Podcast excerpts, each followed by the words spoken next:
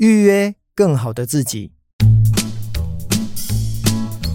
今天想要跟大家分享一下，我今年一月二十号跟我的好朋友艾瑞克、艾大，还有杨思棒杨医师，我们三个人呢，在花莲门诺医院举办的这个算是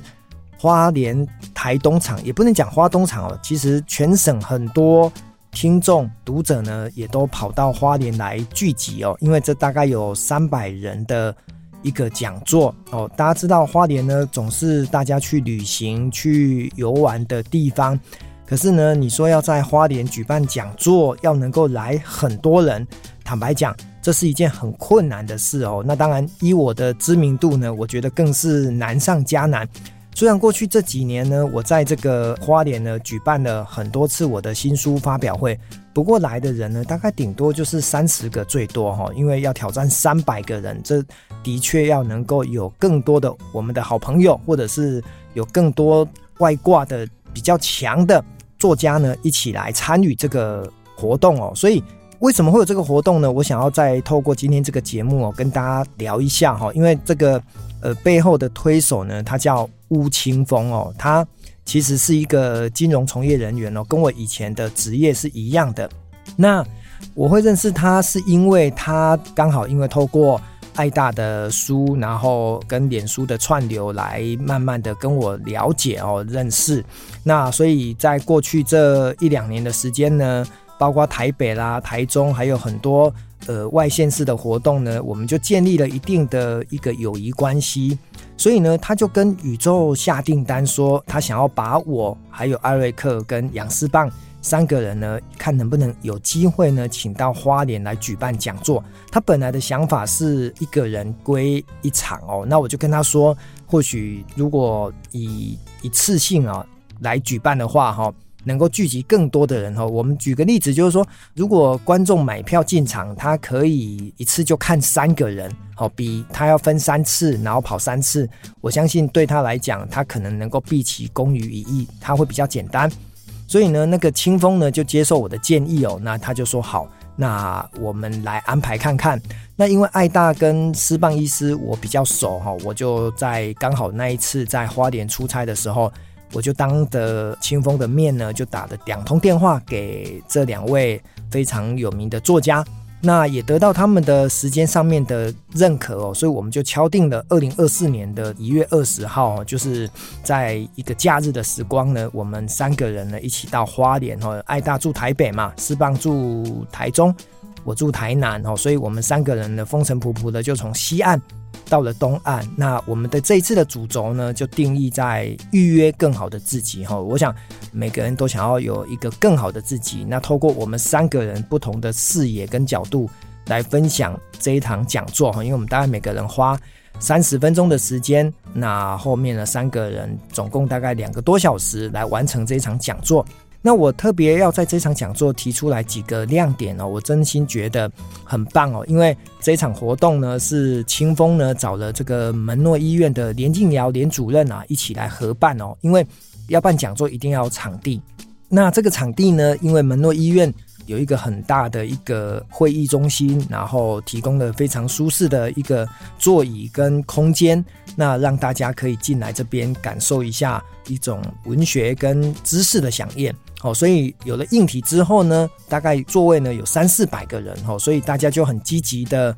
对外的做广宣。那门诺呢这次也招募了大量的志工哦，让大家呢呃不断的透过他们的一个脑力激荡跟更有效率的 SOP。来创造出更好的作业模式哦，所以这一场的活动呢，来了三百多人，而且呢也算是非常成功的一场讲座。那对我来讲呢，我讲了一个我在花莲当地的故事哦，就是十几年前呢，因为金融海啸呢，我认识了巴叔哦。巴叔以前呢在花莲的市区呢开了一家泥巴咖啡，还有卖这个老鼠 bagel。我是因为一本《通往花莲的秘境》这本书呢认识巴叔哈，因为。当时呢，我对花莲也没有那么的熟，但是刚好看到了想要去花莲旅行，买了一本花莲的旅游书。那刚好看到了巴叔的这一家店哦，他推出了一杯咖啡叫做海啸咖啡，所以我都觉得诶挺贴近我们的一个生活哈。因为刚好那时候雷曼兄弟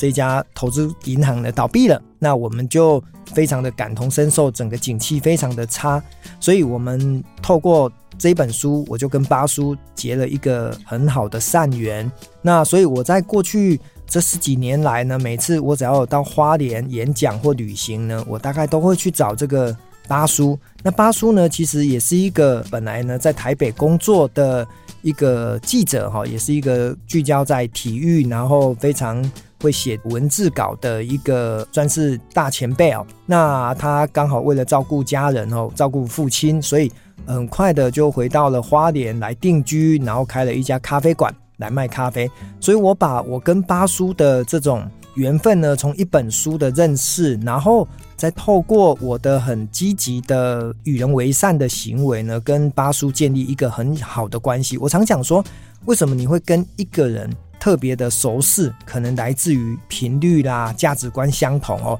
那因为我每次跟巴叔见面的时候，我大概我们聊的话题呢，不外乎就是生命的意义啦，比较哲学的思辨，还有。对于人生的一种何去何从，我们讨论很多。巴叔大我大概十几岁嘛，好，所以我们会，我算是一个小老弟，我会跟他倾听，我会跟他请益哦，所以他可能也感觉到我是一个喜欢思考、喜欢做一个思辨的人哦，所以每次呢也很乐得跟我这样子好好的喝一杯咖啡来聊天，所以。那一天，我的故事呢，就聚焦在巴叔的身上呢。我就跟台下的听众说，如果一个人能够透过一本书认识了一个前辈，然后呢，又能够又很积极的，虽然呃，巴叔在花莲，我在台南，可是呢，我们这个呃缘分呢，不会因为距离而中断，反而会因为呃每次的久久的相逢呢，来有更多的深度的探讨。我觉得这是一种人生很棒的一个回忆哦。所以这场讲座呢，透过了清风的一个邀请，然后也跟宇宙下订单，然后透过外部资源哦，就是门诺医院静瑶主任这边的协助，然后再透过一群志工团的大家的齐心协力，终究了完成了这一场活动哦。那这一场活动结束之后呢，我在我的脸书啊，我就写说，这是一个利他共赢的一个很成功的活动哦。那我提出了如何创造。利他共赢的三个心法，哈，那我想就当成今天这一集很重要的一个结尾哦。我第一个讲的就是用利他真诚的心情呢去认识朋友，就是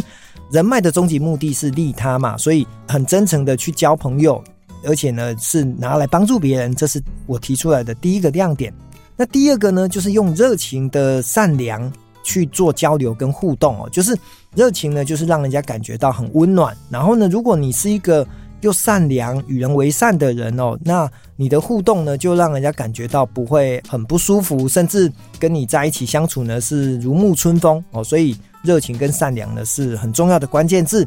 那最后一个呢，就是用慈悲的一种美德呢去关怀众生哦。因为其实这场讲座，与其说我们三个是一个主角，倒不如说台下的那三百个也是主角。为什么？因为每一个人呢，为什么愿意从家里面走出来去听这场演讲，又或者是会在那个时空呢相遇，这都是有缘分的。所以每一个人都在成为自己生命中的主持人，然后呢，来成为一个更好的自己哦。所以非常符合我今天想要跟大家讲的这个主题哦，预约更好的自己。那透过一场讲座呢，我把这背后的各种。美好的因缘哦，提出来也分享给大家。